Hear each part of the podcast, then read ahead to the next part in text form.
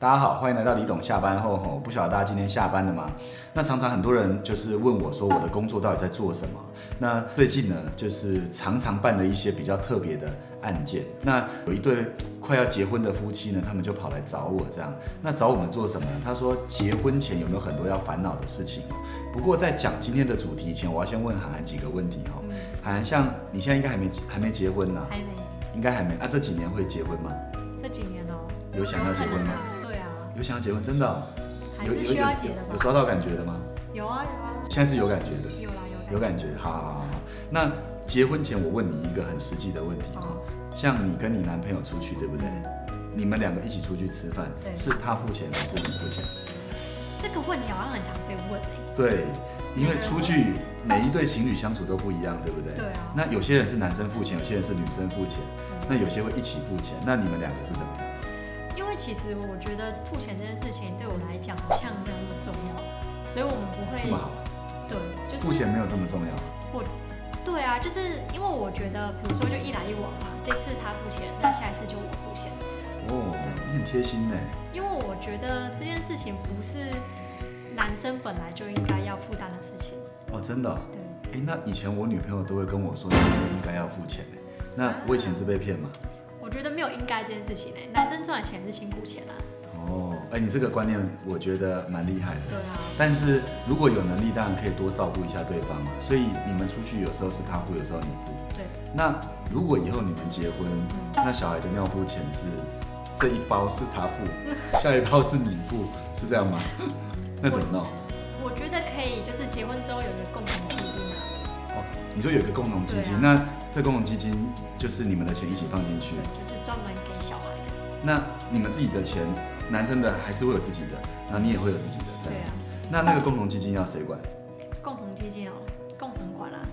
啊，不是啊，共同基金要有一个人的名字嘛，对不对？嗯你可以接受，如果共同基金是男生管，这样子你可以吗？还是如果他你？是一个理财高手，我就可以给他哦。，那看起来应该是你管，哦啊是不是？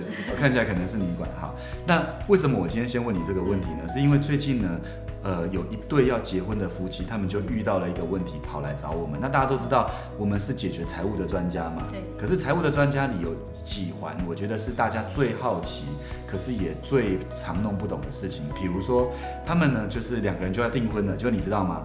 这对夫妻呢，就是快订婚的时候就约双方父母见面，对不对？那你知道双方父母见面什么事会很尴尬吗？我觉得见到面那一刻很尴为什么？你说双方父母一见面，哎，就尴尬了这样子。好紧张。那你知道，本来两边就这样开开心心的，双方父母要见面，对不对？然后双方就坐下来吃饭，然后就一开始介绍介绍，然后吃饭吃一吃吃到中间，就有一件事很尴尬，真的就来了。而且这件事是每个人可能一辈子都会遇到。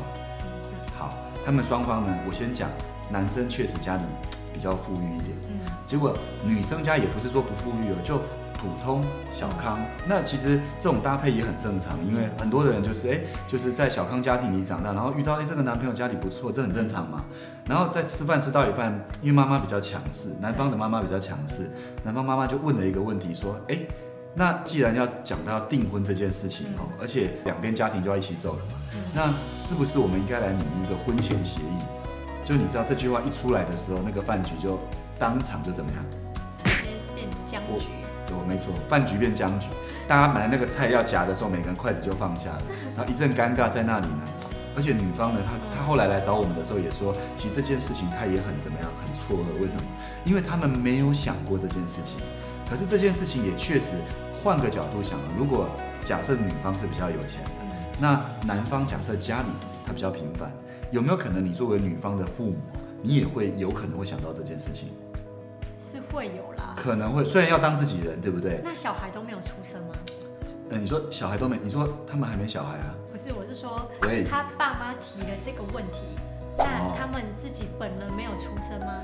呃，女方当时其实就尴尬在那，结果男方当时其实也不知道该讲什么，因为讲什么好像都不对。然后男方的妈妈就示意说，其实他来说就好了。那说完了以后，我就问这个女生的心情，这女生心情怎么样？如果这样讲完，通常会不会觉得哇，这个婚结的有点有点压力啊？嗯，心里有点压力，对不对？因为本来想说我嫁进去，那女方也直接说，其实她自己是会赚钱的，她也没有要靠男生哦。可是有这一条就感觉哪里怪怪的，对不对？但是其实，在西方哦，我听说在美国、在加拿大、在英国，其实婚前协议有没有，其实是一个蛮蛮普通也蛮正常会讨论的事情？真的，其实在美国、在欧洲，其实婚前协议是很正常的。那大家其实讨论这件事情不会尴尬，反而是在东方，像台湾啊，在大陆、东南亚讨论到这个事情，就好像变得是一个尴尬的话题。所以他们好像就会觉得说，啊你盖来问到，都是温的党啊。丢啊，对我还会讲台语呢，哦，其实你的脸就写我是台湾好媳妇这样子。但好，既然这个是个大家会有尴尬，而且会遇到问题的状况，这个女方就跑来找我们。那哪些东西可以列入婚前协议，哪些不可以列入，就变得很重要，对不对？所以，我们今天这集也要跟大家分享什么？如果你真的不小心遇到，那哪些东西可以列入，哪些东西不可以列入？那涵涵，我问你，什么东西是不可以写进婚前协议，你知道吗？我来猜猜好，你来猜猜看，什么不可以写？什么不可以写？对，不可以写婚前协议的、哦。这里我们就有请我们公司的律师呢做了一些解释。那什么东西到底是不可以写？还是我来讲讲看什么可以写？好，你先说。哎、我我不，你要先说什么不能写，我们等一下再来讲正解，这样好不好？好、什么不能写？对，什么不能写？什么不能写？对，猜猜看，你猜猜看。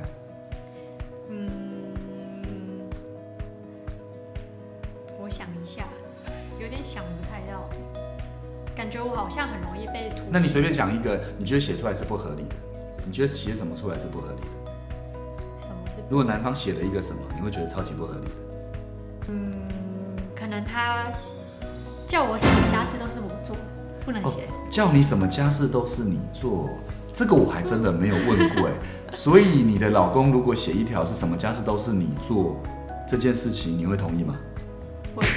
不会同意哦。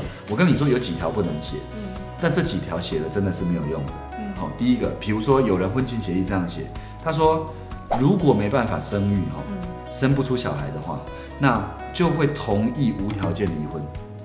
哦哦，这个很为难。哦，这很为难呢，因为这条就很传统，但是这条写下去是违反的。举个例，不可以违反几个原则哦。为什么这个不能？你知道吗？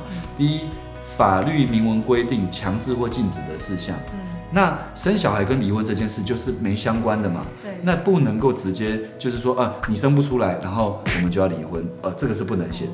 它因为它违反了法律明文规定的事项嘛。那再来，不能违反公共秩序跟善良风俗，所以违反的也会不能写。那我我呃，我再举一个例，有一条是律师写给我们，他说事先规范双方行房次数。哦他说一个礼拜要行房几次？哎、这个规定不能这样写，因为这个人生的自由嘛，对不对？就是你人生的自由，这个强迫好像变成一个自式化的这个所以也不。能超过。他说不能喂超过几次。喂哦，不能超哎，他人家喜欢几次那，那个不能超过了哎也不行，这这个也不对嘛，对不对？喂，然后还有一个是，如果有遇到什么行为，那即同意放弃子女的监护权。那这个就违反了，就是基本上法律规定的事情，因为有监护权这件事情是你作为父母你本身你就能有的嘛，对不对？所以你不能说你因为什么行为就要对方放弃同意子女监护权，这些是不能写的。那既然说有不能写的，那哪些是能写的呢？比如说，你想想看，像什么是可以写的？嗯，财产吗？财产可以写。举个例，假设他的爸爸妈妈生前赚的，就是呃不是生前赚的，他的爸爸妈妈这一生努力赚的，在结婚以前的，基本上他都不能够拥有。那这件事是可以写的，因为爸爸妈妈努力的是归爸爸妈妈努力的，那这个没有问题对。那双方可以对这个有共识。那我先说生活里面哈，以后要居住在哪，比如说要不要跟公婆住，这件事有没有好重要？超重要。哇，超重要！如果婚前协议里面就写一定要跟公婆住，这个可以写，可是写下去后，你以后就要跟公婆住了，有没有？那你以后会想跟公婆住吗？台湾好媳妇没办法，啊，你不跟公婆住的啊、没办法，因为我觉得就是还是要有自己的空间。我可以住很近，但是哦不要住在一起。就是你还是能孝顺的、对但是如果要住一起，好像就是生活习惯不一样，压力也很大，对不对？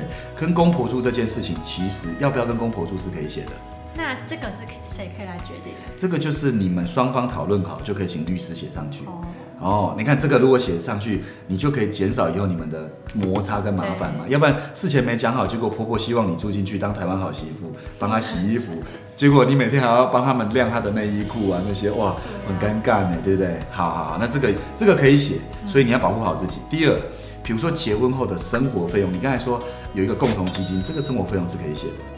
哦，哦，什么东西是要一起负担的，嗯这是可以写的；或什么东西是他要帮你负担的，这是可以写的，嗯对不对？所以这个以后你就要知道了。嗯你要在结婚前，假设真的要写，你就要叫对方把生活的哪些部分要帮你负担啊，比如说你的娱乐费啦、你的伙食费啦、你的什么，就是这这个些费用。没关系啊，这我自己。哦哦，这你可以自己处理。好，这些是可以写的。那我先再讲小孩的姓氏可不可以写？姓氏小孩该跟谁姓这件事情，有可不可感以感？觉是可以写的耶。哦，这个可以写，对不对？嗯我跟你说，小孩姓是真的可以写，哦就是你可以先约定好要跟谁姓。嗯哦，这个也蛮重要的，要不然一生出来，男方会希望跟男生姓嘛，嗯就女方只有一个小孩也是独子，哇，那这时候会不会有争议？可能会有哦，因为大家现在都生的少嘛。然后再来，你刚才讲到自己可以有自己的钱，对不对？嗯，自己要留有自己的钱，这可不可以写？这个要怎么写？就是要写这个写就是这样，律师会写一个自由处分金，嗯哼，你可以有一个自由处分金。那这个自由处分金你写了以后，你就可以保有这些自由，就是你不需要告知对方的部分。但是这里我要讲一个哦，女生其实要建立自己财务的防火墙。嗯大家知道什么是财务防火墙吗？就是如果未来你有自己自由处分金，其实你不用让对方知道，你要有一个独立的账户，是只有谁知道？只有自己知道。那这个是可以做得到的。那这个如果要问细节的，改天你们可以写信来，我再告诉你们，这样好不好？散户来上我们的李董下班后财经读书会，大家可以看我们的 IG 或 FB 的讯息哦。那大致上是这样啊。那如果有一种比较特殊的是说，有些人说结婚后要冠夫姓，有没有这种？哇，很传统的家庭其实有，要比如说有一个叫做李黄什么什么什么，那就是冠夫姓了，对不对？那所以你未来老婆是姓黄，我未来老婆姓黄，哎、不是，我有，哎、那你有你刚乱抓语病，不是，我的意思是说，有些人会被冠夫姓，但是说真的，如果冠夫姓，你能接受吗？我不太能嘞。你叫，我就是我啊。哦，你就是你，啊哦，所以你不能叫做，呃，哎、你男朋友叫什么？我他姓他哦，叫做林许什么什么，这你就不行了，就是我觉得我还是我，所以很爱他也不行。不行欸好，所以有没有冠夫姓这个其实也是可以约定的。好，所以今天大家就知道不能写的东西也条列给大家，能写的东西也条列给大家。嗯但是呢，其实，在台湾如果没有婚前财产协定，其实当然没有遇到就没关系。但是当然遇到，这集就要把它拿起来再看一次了。嗯，所以帮助大家以后遇到任何你跟男女朋友之间有钱上面的争议的时候，先把这篇拿起来给对方看一下。那当然，不不只有钱呐、就是我觉得其实也有很多东西可以列。对，其实不只有钱，我觉得生活也很重要，对啊对不对？那我觉得彼此要有共识，那以后才会幸福。对这样对不对？好，那我们这集就简单跟大家分享到这，我们就下期再帮大家整理更丰富的议题。最近几集都会跟这些，我觉得有些关系，那一定很精彩，对不对？如果这一集有什么地方会想问我们问题的，我们可以在下面留言，那李董都会在下面回复大家。那如果你们下一集有想要特别想要看什么内容的话，也可以在下面留言。好，没问题。那如果这集大家觉得你们会喜欢，一定要开启小铃铛、点赞跟怎么样？订阅我们，没错。好，那我们就下期再见喽，拜拜